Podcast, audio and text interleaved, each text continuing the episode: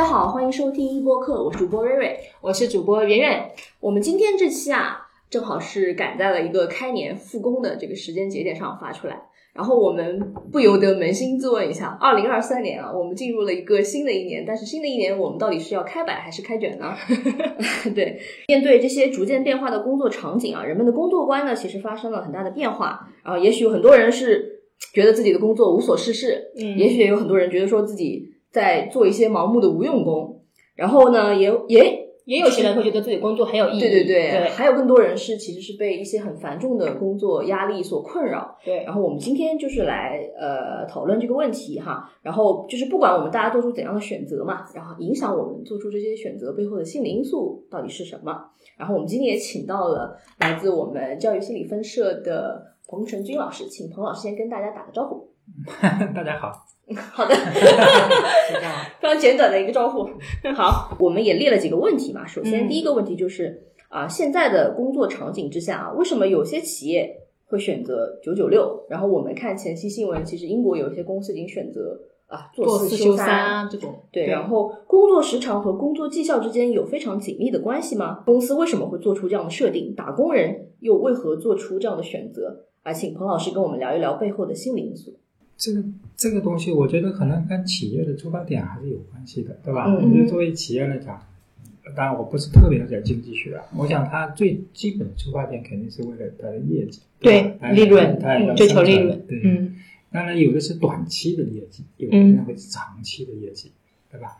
有的人他放眼长期，我希望发挥我的员工的最大的一个潜能，嗯对嗯，吧？创造一个更加美好的未来。对，这个时候他讲，哎，如果我是对，所以呢，你说选择九九六还是做四休三这种东西啊，那肯定是跟他不同企业性质有关系。嗯如果我专门只是一个做零配件、做螺丝的，我可能说我就短期利益，对吧？对呃我满足订单。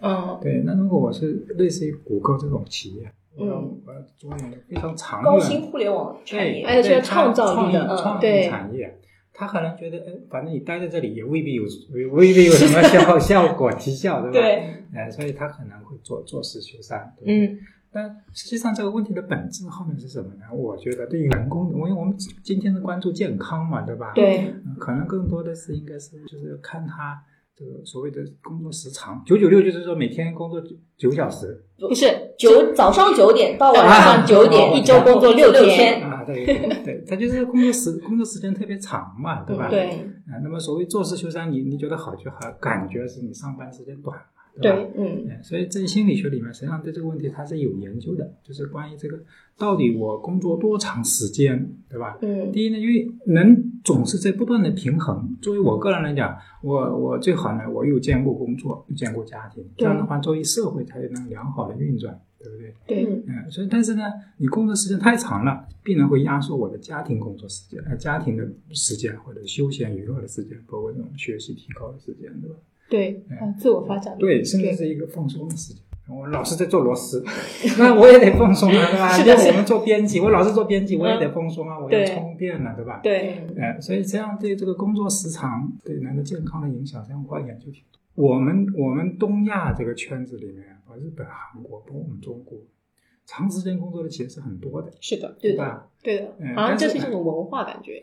嗯对，它会有会有这种差异，嗯对吧？像日本日本比较我们比较多的有这种过劳死，对，就是说劳动强度太大，太或者劳动时间嗯太长，导致他这个压力承受不了，然后就就就就有的年年纪轻轻的就死了，对吧？嗯所以过劳死，他们这个情情况，至少从新闻报道来说，也不是罕见的，是蛮多的，对吧？是挺多的。对，工作时间它会导致，就是你简单的话好像只是一个生理的问题，其实不是，它是要这个心理的问题，嗯对吧？你工作长时间，它会导致你的心理应激水平很高，就导致你社交活动变少，对对吧？对呃导致你陪伴家庭这种我们叫情绪宣泄的渠道变窄，等等等等等。日本是最明显的。对，嗯所以呢，就是不过他会他会看到一些负面现象，比如说工作时间长，他工作长不是说一下班就回家了，不是的，嗯嗯他可能压力很大呢，他就喝酒了，嗯，对吧？对，呃，他可能就飙车了，等等都有可能啊，因为人要宣泄嘛，是的，他就不是特别正常，嗯对嗯吧？至少在一般的认知范围之内都不是特别正常。当然了，实际上还还也要看情况的。你说做事修三，实际上我觉得本质上来看起来是很美好的一个东西，但是你要看你做事修山，你承担什么样的压力。啊，有些人哪怕让你工作一一说说起来，你一个礼拜只上一天班就好，嗯但是你的压力巨大。你觉得我我我这个工作实际上我是掌控不了的。嗯比如说我老板跟你说，哎，你这个礼拜一定要搞出一个什么设计性产品来，你、嗯你只要一天来上班，甚至其他时间你都安排好。嗯，但实际上呢，你发现你掌控不了这个工作，对实际上也会产生巨大的压力，对吧？所以要看情况，对吧？对，有可能就是做四休三，就只是说人没到公司去但上是班，其实其实在家里还要得工作。对对对对对对所以这就是牵牵扯到另外一个话题，我们就叫工。我们现在研在在心理学研究、在管理学研究里面有一个很重要的话题，就叫做工作家庭界限，或者叫工作家庭的一个一个一个平衡的问题。对对，我们待会也会聊。是吧？嗯对，大概是这样的。好，我们现在就是网络很多用语嘛，有躺平，然后有摸鱼，然后再到呃去年一个很火的是狗屎工作，就是毫无意义的工作。对，就是好像比起我们的父母辈啊，因为我跟我爸妈也是都聊过的，嗯他我们这一代打工的那种职业成就感是非常低的，嗯而且我甚至觉得。我们甚至觉得工作是毫无意义的，但我爸妈那一代他们不会这么觉得他们是很很有满足感，还有很成就感，他们觉得自己做的工作，其实他们工作其实更累，因为我爸妈从从事更多的是体力活，嗯，但是他们不会像我们这样 抱怨成工作成这样子，所以我想问彭老师，就是这种意义感的丧失是什么造成的？就是为什么工作预期和结果是不一致的？呃，有一句话叫做“工作并快乐着”嘛，那这个话是不是一种异想天开，或者是一个乌托邦？嗯，对，这是个好话题。嗯，它是这样，就是关于工作赋予人的意义啊。工作我们怎么去理解呢？工作实际上是我们传统上都认为，我做工作，尤其是你，如果你用到打工人三个字的话，好像嗯工作的回报是，就是我就说，呃，我我付出我的劳动，我嗯拿到一定的那个金钱的回报，对工资收入，对吧？对，哎，当然，对于很有些人来说，会有一个所谓的地位的地位，就是说，比如说我是个大学老师，嗯对吧？对社会地位对社会地位，嗯就这种是你能够看得到的。你说啊，我是做个处长，对吧？我是做个什么什么东西，对不对？领导对，医生对，这医生就是社会地位，对，他就说他带来这种，我心理学人称之为有有人称之为叫显性的回报。哦对吧？显性回报就是说我这个是金钱的，嗯对吧？地位、社会地位的，对不对？但实际上呢，我们往往忽略了工作实际上会带给人一些隐性的回报。隐性的回报是什么呢？比如说，我们举例子说，我们三个人是一个团队，我们可以交流，对不对？嗯嗯那我们可以设定一个目标，今年我们完成多少书，对不对？嗯嗯或者对于很多互联网企业说，我今年做出一个新的一些软件来，嗯对不对？呃，在原有的基础上超越我的竞争对手。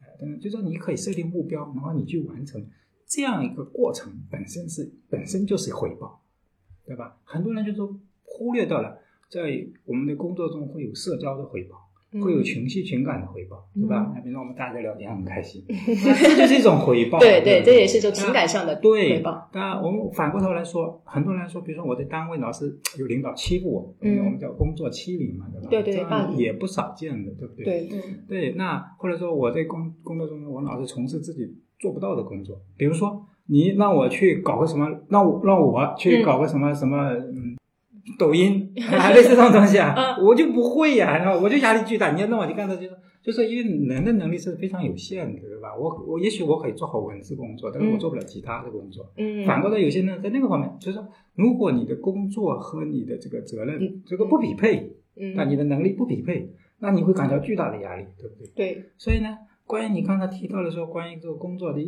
义啊，是这样的，就是每一个人，就是工作本身它没有意义的，都是你的认知在赋予这个工作意义。我举个例子说啊，我们这个有些人可能他就是就是就是在一个一个一个一个一个门卫一个工一个门岗，对不对？嗯嗯嗯，但有些人觉得这这个这是个很无聊的工作，对不对？所谓的狗屎工作。但是也有的人认为，我整对整个小区的安全负有极大的责任。嗯哎你看他通过不同的认知啊，他对同样一个岗位，他会赋赋予他不同的意义。你刚才提到说老一辈的人，嗯老一辈的人他。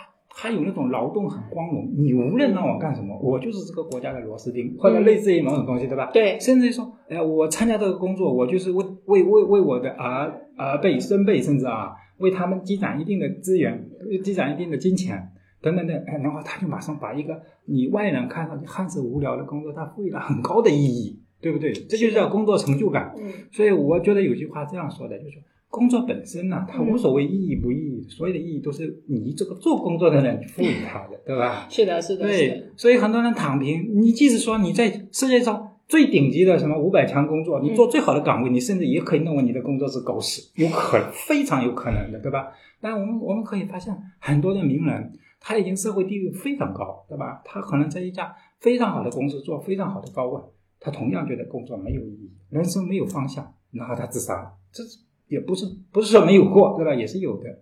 所以呢，这个东西我觉得我们要这样去理解，对吧？真的是每个人啊，他对一些一件一件事情的看法是不一样的，对，不一样的。就是你的认知决定了你对最后这个事情本身的加工结果。嗯，其实像狗屎工作，比如说他作为格里伯的那本书被推出来之后，在社交媒体上，或者说我们就很经常看到这个词语嘛，嗯对狗屎工作，然后这我没会不会？我我一定要安利给彭老师看。我没看过，对对对。感觉这就变成一种群体暗示，就是让所有的年轻人都觉得说，哦，你说的有道理，我们现在做的这个工作就是是狗屎工作。嗯，其实呃我觉得应该是应该更多更精确的认为，我觉得是一种狗屎认知。他没有狗屎工作这个说法的。你说我如果做个公交车司机，嗯，我很我真的是做一个很无聊的工作，对吧？就像行尸走肉一样啊，开过去，哎，开过来。不，另外有些人说我这个工作太有价值了，我送那些人上班，嗯我观察每个人的人生百态，对不对？嗯然后我要晚上又接着小朋友，就接一路接回了他，他又他又回家了。我觉得看到他们的笑脸，我觉得很有意义，对不对？我安全的送每一个人上班，每送按接每一个人回家，他觉得很有意义？所以真的是，我觉得狗屎认知是一个更好、更恰当的一个、更恰当的一个一个对一个评判。我想再补稍微补充一点，因为刚听到彭老师聊，我就想起来，很有可能，因为我们刚刚讲到声望嘛，也很有可能就是说，我们从小我们这一代从小就被教育的说，你做老师，你做医生，你就是成功的，嗯但是你做门卫，你做司机，你就是不成功的。的。对，很很有可能就是因为在教育的过程中，我们每一个人都想去找到那个唯一成功的那个岗位，但可能我们的能力是不匹配的嘛，嗯，对，所以可能会引起我们能力跟那个期望不一致的那种感觉。对对对，他，我记得我以前看过一个日本的纪录片啊，我特别感动，印象特别深刻。他们他们就是采访那些小孩子嘛，就是中学生啊，说你以后长大了想干什么？当然，大大多数人说我想做律师啊，做教师啊。然后有一个小孩印象特别深，他那个有个小孩说，我就想种南瓜，种什么就叫我种的特别，哎，他最后成功了。他种的东西就是很好啊，他太用心去投入这个东西了，就是就是他那个工作，实际上说白了，他就是个农民，对不对？对但是他做出了自己的意义。就虽然也许他的收入不是特别高，但他很开心啊，很投入、啊嗯，就是做自己想做的事情。对呀、对对，他这个纪录片是好像是在在央视播过的，我觉得特别有价值。所以我觉得我们现在我们做图书的，我们有的时候真的是可以去更多的去推广这样一种认知方式，对吧？嗯我们这种加工方式，那你想，如果我们的图书通过这样的认识方式，人家让读者他活出来意义，多好啊，对不对？嗯，真的是很多的活出意义，它不是工作本身带来的，就是我们的认知带来的，对不对？嗯我们现在太窄化了，说一定要我们说所谓的内卷，就是说那个问题你得不到，我要得到，或者说我得到你就得不到，这就叫卷嘛，对不对啊？那如果说每个人在这些岗位上都找到了自己的一个一个方式，对不对？但这不容易，对吧？这很不容易，因为社会文化的影响太太大了，尤其像我们这样的国家，对不对？对，我们一直是官僚体制，一直都觉得人上人是更好的，对吧？等等啊，这些是是有点难度，是的是的吧？嗯，呃，刚刚有彭老师在回答我们第一个问题的时候有调，就是提到呃家庭和工作之间的平衡关系嘛。因为去年有部剧非常火，我也安利给潘老对不师起，我没看过。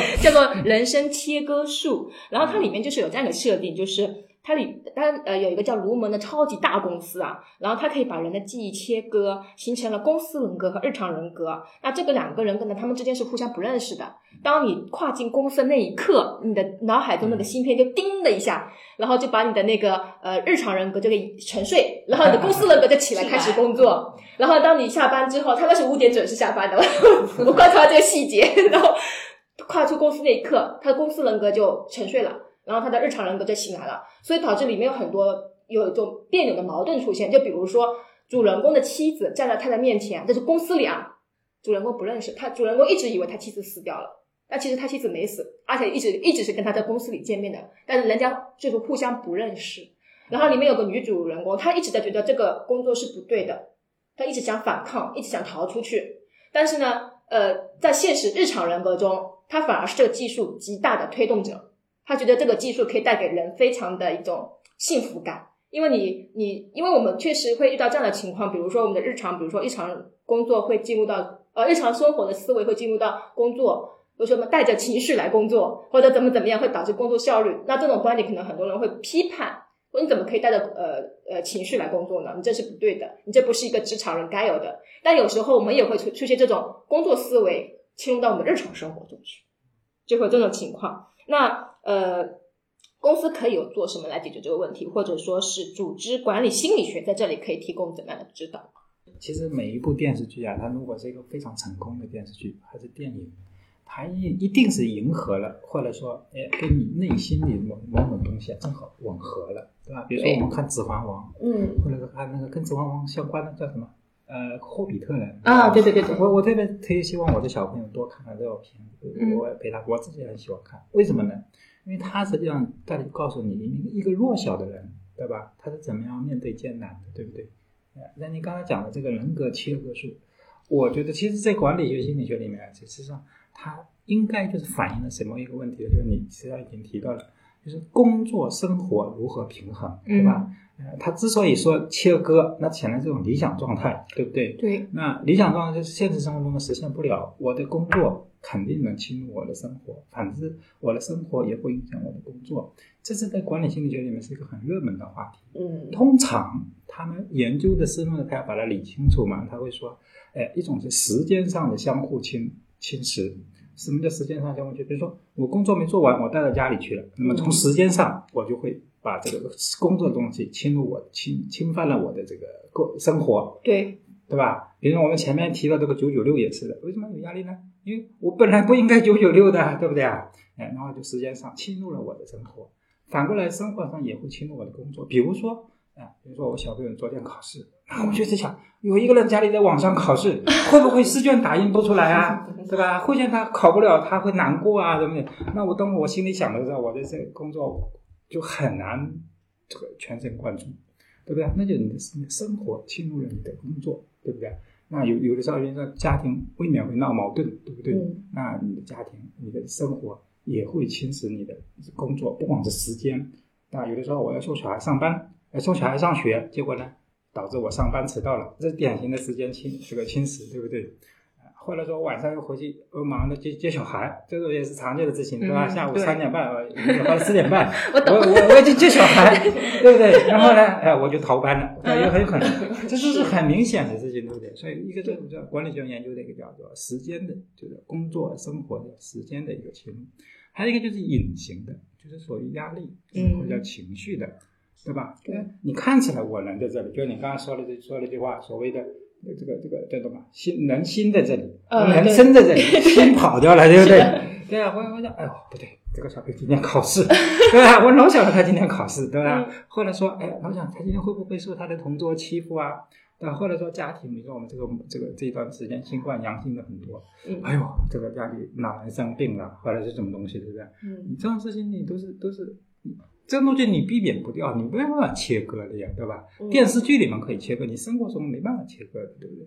它所以呢，它会导致你这种应激性的压力，会传导到你的工作中来。反过来，如果你工作压力太大，对吧？非要我今天完成一个一个一个什么书稿，对吧？啊，或者说非要我完成一个什么设计的项目，或者我我一定要完成今年的指标，已经到年底了，怎么样？没有完不成，还差三分之一。那这个时候你肯定会侵入你的生活。你到家庭里面，你可能会对孩子无名的发火，嗯啊，对着你的爱人大声的吼叫，啊，你自己都不知道为什么，哎呀，我怎么会变成这样一个人？但是呢，它是很隐性的东西，对吧？就是你工作中的压力会带到生活中去，对吧？尤其是像我们这种专业，呃，我们这种职业，我们做编辑的，其实不光是，当老师的也是，对吧？教师是一个很，也是一个很明显的工作，已经高危工作，哎，这不管是高危工作，他为什么呢？他。上班了，回家了，他不是工作就结束了，对，他有可能学生学生要答疑，对不对啊？对，还要回微信，还要批改卷子，各种还要备案啊备课，还有各种投诉，对。啊，今天有个小孩子擦那个这个这个学校里擦伤了，我还得要想着他到底怎么样啊，等等等等等，因为当老师他是实际上是一个高高压力的工作，对对不对？是压力，所以你说你说是不是会相互侵侵蚀？因为我们这本职业健康心理学里面也提到了这个问题嘛，我看它里面有讲到工呃工作和家庭之间的这个关系。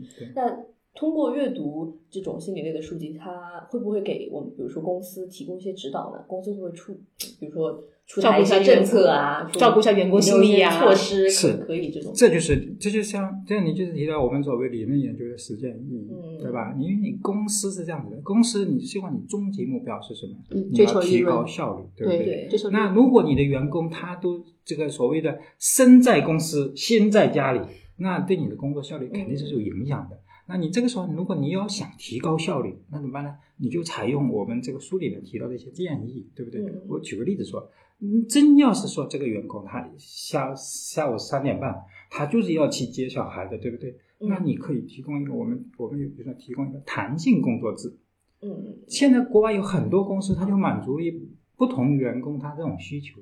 如果你真的是下午三点钟要去接的，那员工提出来我，比如说我中午不休息，或者我早上早来一会儿，甚至我下班之后我接完小孩之后我回来再来工作一会儿，等等等等，甚至我就说，哎，我今天或者说我这个礼拜呢，我都每天提前一个半小时去接小孩，我星期六在家里干一天，可不可以？对不对？对，哎，这样的话，你看不就满足双方的需要了吗？你的压力减少了，那工作效率会提高，对不对？尤其像我们这种工作，我改稿子，我三点半在这里接着改，心身在身在单位，心在对不对？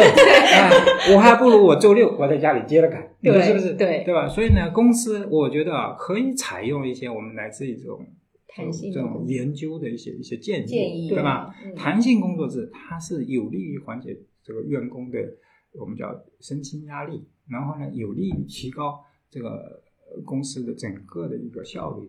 那你如果能提高效率，不正是你想想要的吗？嗯，对不对？这是是，对。现在很多的欧美公司，是国内也有好多，上海有好多公司这样的。他比如说早上打卡，我们是八点半要求打卡。那如果我八点四十到了，没关系，我晚上五点十分离开，可以吧？对啊不对？这不就是大家都满足了吗？我不需要那个为了那个 十分钟，我拼命的跑，有危险。因为像我这种。晚睡醒的人真的很痛苦。我觉得这种东西啊，就是说一个好的公司，它会采，它会采纳这种建设性的建议，嗯对不对？嗯。建设性的建议。那我们进入下一个问题。呃，我先请问一下彭老师，你在工作中就是的社交关系中，你觉得你是社恐还是社牛？我我我觉得都有都有。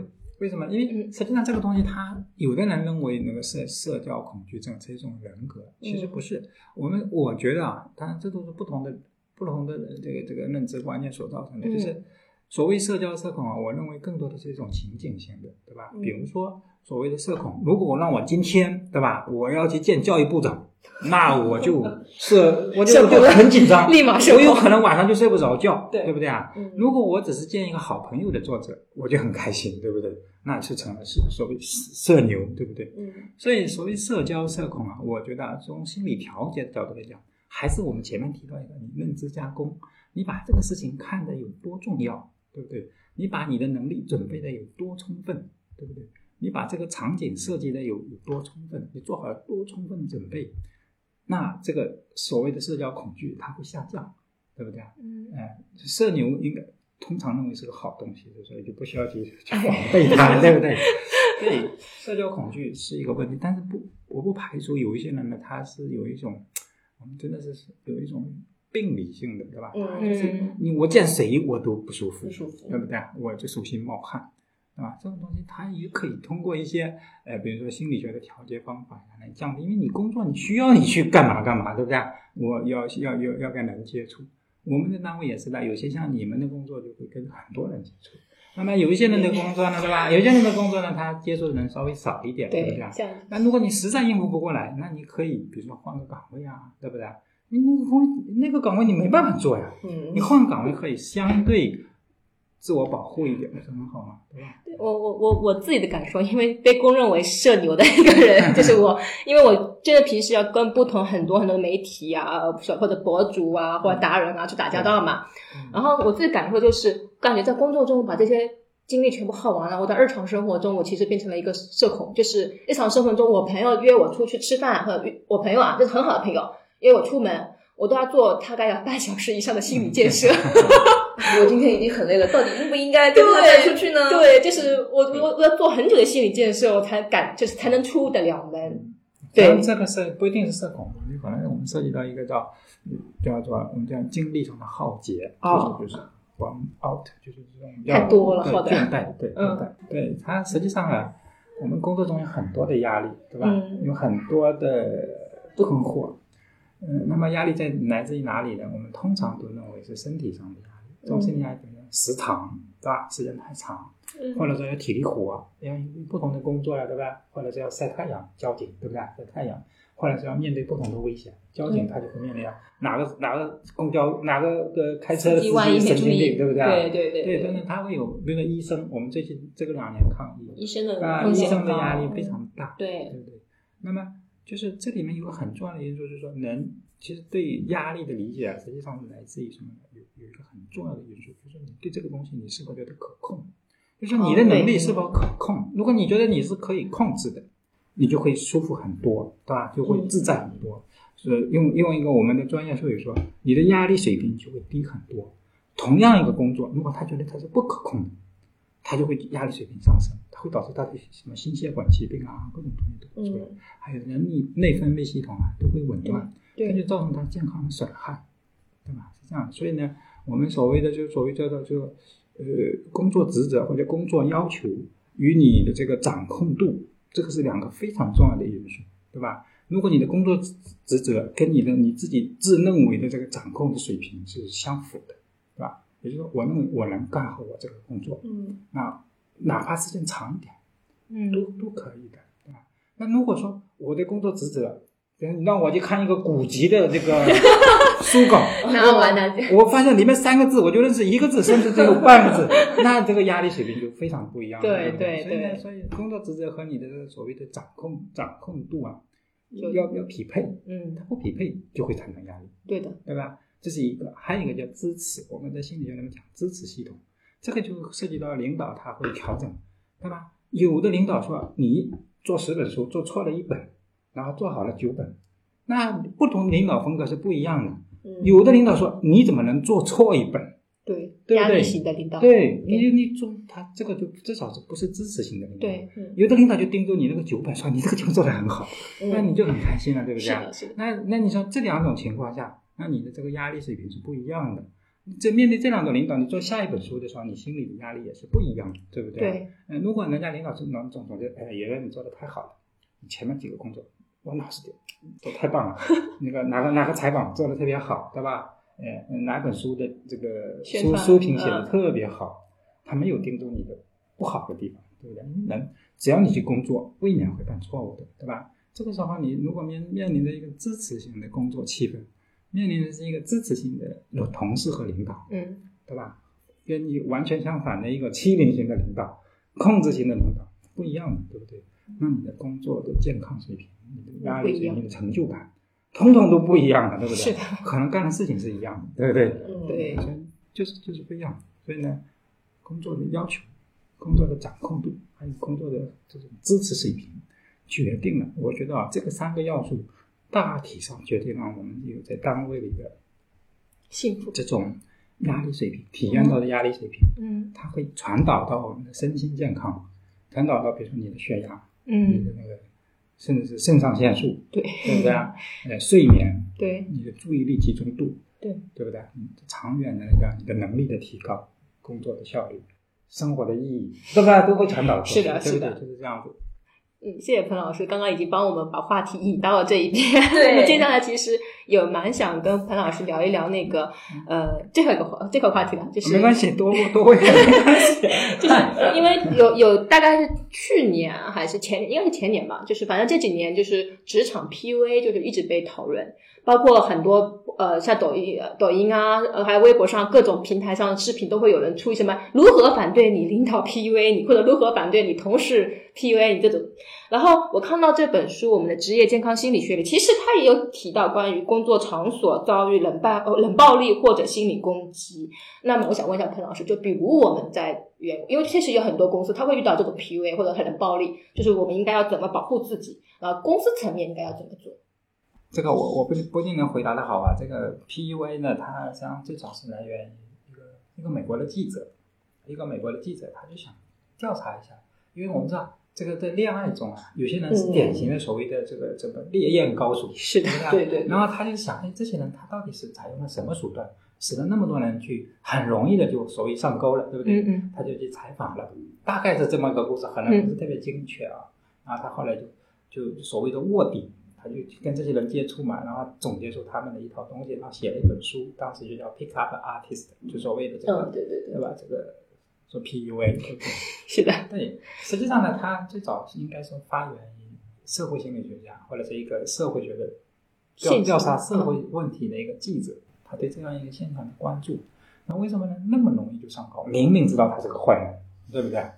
还是还是非常心甘的情愿对，那它的核心在哪里呢？核心是这样的：我们每一个人啊，他都会有一个内心的自我，比如所谓哲学里面的我是谁，对不对？嗯但有些人说我是谁，比如像我，我是一个编辑，对吧？我是一个搞心理学和教育学的编辑。那么你人生的意义一定是搭在这个上面的，对不对？所以我我每天工作，我充满这个这种意义感的来，我只要做好这个工作，无论领导怎么评价，我都无损于我自己对自己的评价。如果我是个好学生，对吧？我成绩很好，然后我品格也优秀，那我的内心也会形成一个我们叫人设嘛，类似东西。但是在有一种情况下，如果你的人生的意义是寄托于某一个人的评价，这就很可怕。就是外部评价，这个人的评价，他有可能一会儿好，一会儿不好。对那你去说，哎我到底我我这个人一会儿好，一会儿不好，因为什么？他的评价就是我的，就是一个内心的自我的，对不对？所以我们发现很多在这个男生女生交往的时候啊，尤其是女生很容易被 PUA，为什么？他的人生的意义寄托在这个这个一个男生的所谓的评价上评价上，或者在外在的评价上。如果这个男生呃哪一天对他笑脸了，啊，送他一个一朵花了，他就我人生的意义就充满了，对不对？那哪天好像怎么今天他端饭的时候都不给我端，甚至只是说端饭的时候这个一个一个一个一个手势不大好，也无论什么原因造成的，然后他就加工成他是不是不爱我了？你看，那那我是不是就没有价值了？对不对？因为人真的是不断的自我评价的，每个人都是不断的自我评价。有的人的自我评价呢，他老是依托于外面，这样就很容易被人家 PUA，对不对？如尤其是他寄托于某一个人的时候，这个时候人生就很就我觉得就相对比较很危险，而且对，嗯很危险嗯很悲惨。对对，所以我们为什么说要避免 PUA？PUA 是什么？那你的决策是什么？你要把你的所谓的内心的人格呀、你要寄托在多个方向上。比如说，我有不同的兴趣爱好，我有多个啊，不是要不也不是越多越好，我有多个知心的好朋友。嗯，那么这个时候，哪怕其中一个崩溃了，我还有还有别的对不对？做支撑啊这样的不是说不是说恋爱你要讲他报的，不是说就是说我们我们我们我们日常生活中是有像有些好朋友，对不对？对他支撑着你的内心的你的精神精神世界，你内心有一座精神的大厦，这个大厦它不是只有一根柱子的，对不对？它有多种，这样的话就不容易崩溃，对不对嗯？哎，工作中也是，我们的工作中有一些人的工作，他会说他是自我满足型的，对不对？嗯有一些人的工作，他是寄托于外在评价型的，这种工作其实是很多的。比如说，领导说你做得好，你就是做得好；对，领导说你做得不好，你就是个不好，你就是一个不好的工作人，不不是一个不好的打工人。这个时候很容易职场 PUA，是对不对？它跟恋爱是很像的，嗯对吧？因为我们实际上我们的内心有一座一座的大厦，这个是恋爱的、家庭的，对吧？你是不是一个好父亲？是不是个好恋人？是不是个好员工？那在好员工这一块，因为我们今天谈工作嘛，对吧？一个好员工这一块的时候，那我觉得同样也是的。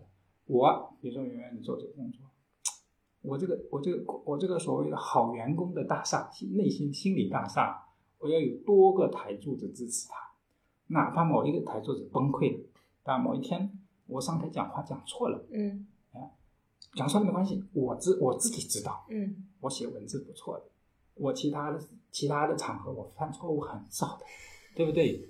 呃，我有很多的这种朋友资源，对不对？对，我我我我我我认识陈文霞，嗯他是个好人，对不对？他在任何情况下都会支持我。等等等等，你发现吗？我做，所以呢，在这种情况下，我哪怕我今天上台讲话讲错了，出丑了，没关系，我这个内心的这个工作人的打工人的大厦，它不会崩溃，对不对啊？如果我只有一个只有一个台柱子，我就我这个台柱子假设啊，就是说我就是上台主持，永远不出错，但是这一次出错了，你崩溃了，嗯，对是不是这样子？对的，对，或者说我就寄托于领导的评价，结果这次领导是他心情不好，他受到了家庭的影响，嗯啊、他回来把我大骂一顿，然后我觉得我毫无价值，对吧？人所谓的有没有价值，都是自己评价的。哎，那么如果他大判断，我觉得我内心，哎呦，我这个人真是干什么都做不好，我的我的内心崩溃了，我的能力是一塌糊涂，对不对？我们一无是处，对不对？嗯，是的。我我就想起我日日常工作中的一个做法，因为我大家都知道我有时候比较粗心嘛，然后有时候就犯了一些文字性的错误啊什么的。我当然我会很自责，呃，最开刚开始入职我是非常非常自责，因为然后工作的时候又想想方设法去避免这个问题，但后来发现，呃，有些东西是没办法你一下子改改过来的，就这个东西你真的没有办法一下子改过来，然后我就会。找一个我擅长的领域去把一些事情再做做好，从那个领域里面我获得一个自我成就感，那这个东西我可以做得很好，那可以降低我对那个的自责感。对，其实这个有的时候，这种人人的自我保护是一种本能。就是有的时候，比如说我我小孩子他读书嘛，有时候我说，哎呀，你怎么这么粗心啊？你真是学不好。他说没有，我上次就做的挺好。你看，这种像自我保护的，嗯对吧对对这样自我保护的机制其实是很宝贵的，对吧？我觉得可以增加自己的自信心。啊对是是增加意义感。对对对，真的意义感，它就是一个为什么特别强调意义感呢？它是一种、一种自我感知的东西，它一定不是外在的。你一个月三万块，一个月三千块，他都可以工作的很开心，嗯甚至可以反过来，工作三千块比你三万块的还开心。为什么？意义感不一样，你感不到，我感到了，嗯，是这样吗？对的，对的。那最后再请彭老师给我们推荐一下这本职业健康心理学吧。职业健康心理学。啊嗯，职业健康心理学，我们每个人啊，就应该说中国我们的有有有多少亿？十几亿人口，十四亿了我们有很多人都在上班，对吧？对，我们上班的时间占我们，我们如果一个人平均一天工作八小时，我们的这个工作时间是很长的。心理学研究很奇怪，他研究教育，研究临床，研究很多的问题，但是你发现吗？对你人生中这么重要的一块，你的工作，我们研究的反而很少、嗯啊，我们关注的很少，我们都以为我只要完成任务，我就是工作完成了，其实不是。工作中我们需要赋予它很大的意义感，我们需要我们健康的工作，快乐的工作，从而高效率的工作，嗯对不对？高效率的工作不是我个人的追求，它是我公司的追求，是全社会的追求。对这样一个话题，我们关注的太少了，对不对？这本书提供了许许多多的视角，我们怎么样去看待医生？我们怎么样去看待教师？甚至我们怎么样去看待警察？对不对？我们怎么样去看待建筑工人？我们怎么样去看待我们每个人都会见到的门卫？对不对？嗯，对，是的，我们怎么去看待他们的工作？他们如何看待自己？对不对？这这对这个世界，我们讲什么？我们人民对美好生活的追求啊，实际上就应该从健康工作是一个非常重要的部分，对不对？你说你美好的生活，你没有美好的工作，嗯怎么会有呢？怎么会有，美好因为的生活呢？我们差不多大部分人一天有八个小时起码是工作的。对呀，对，对呀，三分之一。对对的。所以我觉得这是一个极其值得重要、值得值得关注的话题，对吧？对的。嗯。嗯，它它有意义，它有效率，对不对？它对我们这个和谐社会建设很重要。因为我想起了我们最熟悉的我们共产主义社会，就是从小被教育，就说我们应该劳动不应该是成为生存的手段，应该是成为生活的意义，是这么讲的吗？就是原话我不清楚了，大概我理解是这么理解的，就是是哦，劳动是不应该是成为生存，应该是成为实现自我价值的。对嗯，他马克思讲，人对这个人是一切社会关系的总和，对吧？对社会关系里面很多很大程度上就是工作关系，工作工作关系是的，对，劳动生劳动是人的第一需要，对吧？对这种东西看起来好像是一个一个很高大上的话题，但不是，它是关系到我们每个人的健康的话题。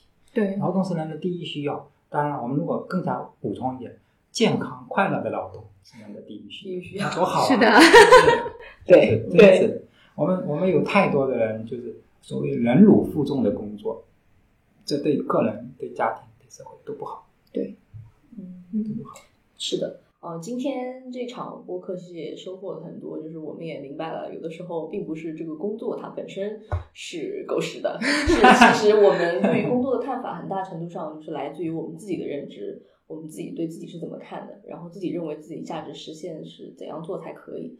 呃，今天非常感谢彭老师，然后也祝愿我们的听众朋友在二零二三年都可以找到让自己觉得开心、心有意义的工作健康的工作。对。